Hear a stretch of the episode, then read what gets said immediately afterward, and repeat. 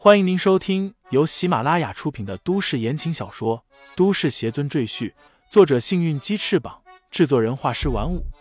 感兴趣的朋友，请看主页，点亮我的关注，点亮你的夜空。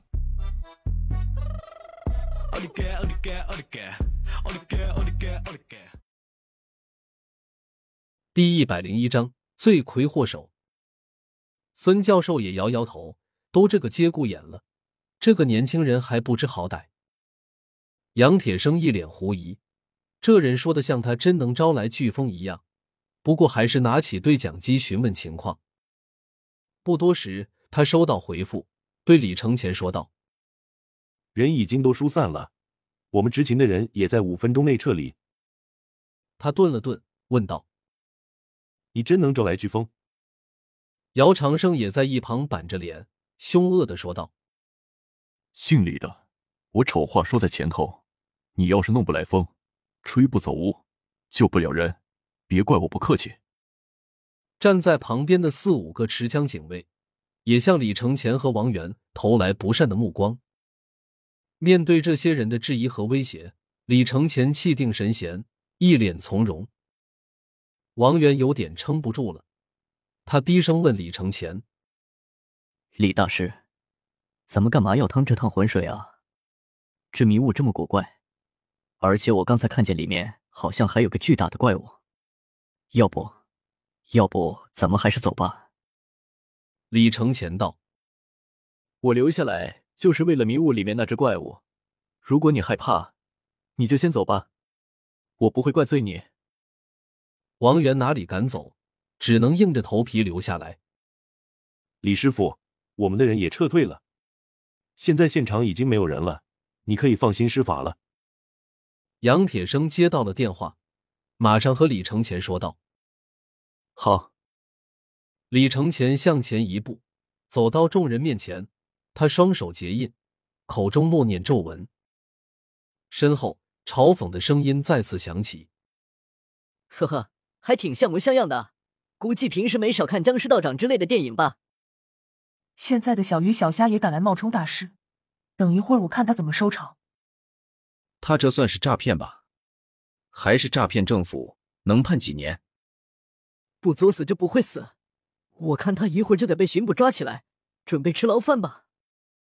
王源不停在心里祈祷：老天保佑，快起风，快起风！突然，李承前一声暴喝：“风！”起，便见天空陡然变色，原本的朗朗乾坤变得乌云盖顶。众人惊愕的抬头看去，只见一大片乌云遮天蔽日，连太阳的光芒都无法穿透。这时候，不知哪来吹来了阵阵冷风，众人不由得裹紧了衣服，脸上带着惊愕的神色。真的起风了，风越吹越大，越吹越猛。一群人开始只是弯腰，后来风太大，他们只好蹲下身子，再后来只能四肢着地，因为如果他们不这样做，恐怕会被这大风给吹走。而现在唯一站立的人只有李承前，他如天地间的巨人一样傲然挺立，迎着狂风如泰山般巍然不动。申大师的脸色早就变了，他匍匐在地上。艰难的抬起头，看向李承前的背影，眼里全是震惊的神色。不用法阵，不用阵旗，不用帮手，一个人就能呼风唤雨，这是什么样的存在啊？孙教授被几个学生护在一起，老脸都扭曲了。他今天见识了太多无法用科学解释的怪事，他突然觉得自己真的老了，已经看不懂这个世界了。赵贺紧闭着眼睛，耳边全是狂风的呼嚎。他咬着牙，内心深处全是纠结。以后他还要继续研究科学吗？科学还有用吗？王源抱着李承前的大腿，心里激动不已。李大师就是李大师，要疯就来疯。杨铁生和姚长胜心里又惊又喜。杨铁生看向远方。只见一大片如沙尘暴般的飓风从一侧向迷雾压了过来，那飓风延绵数百里，仿佛一架连接天地的战车，横扫着天地间的一切。申大师的龙卷风与李承前的飓风一比，就像小溪与大海一般天差地别。高速公路上，各种车辆被吹得翻滚相撞，最后腾空飞起，在天空中爆开一朵朵刺目的火花。一声刺耳的怪叫陡然从迷雾中传过来，众人纷纷望去，只见在飓风的作用下，迷雾已经被吹散了大半，一个诡异的巨大黑影在迷雾中若隐若现。那黑影头上戴着一对触角，背后张开一对巨大的翅膀。他似乎不想让人们看见他的真身，正从尾部源源不断的喷出浓浓的白雾。原来，他便是产生浓雾的罪魁祸首。难怪这雾气凝聚不散，还越来越多。孽畜，还不现身！李承前眼中冷光一闪。双手轻轻一推，那沙尘暴般的飓风就直接向迷雾碾压过去。天啊，这是什么东西？众人顿时被眼前的一切惊呆了。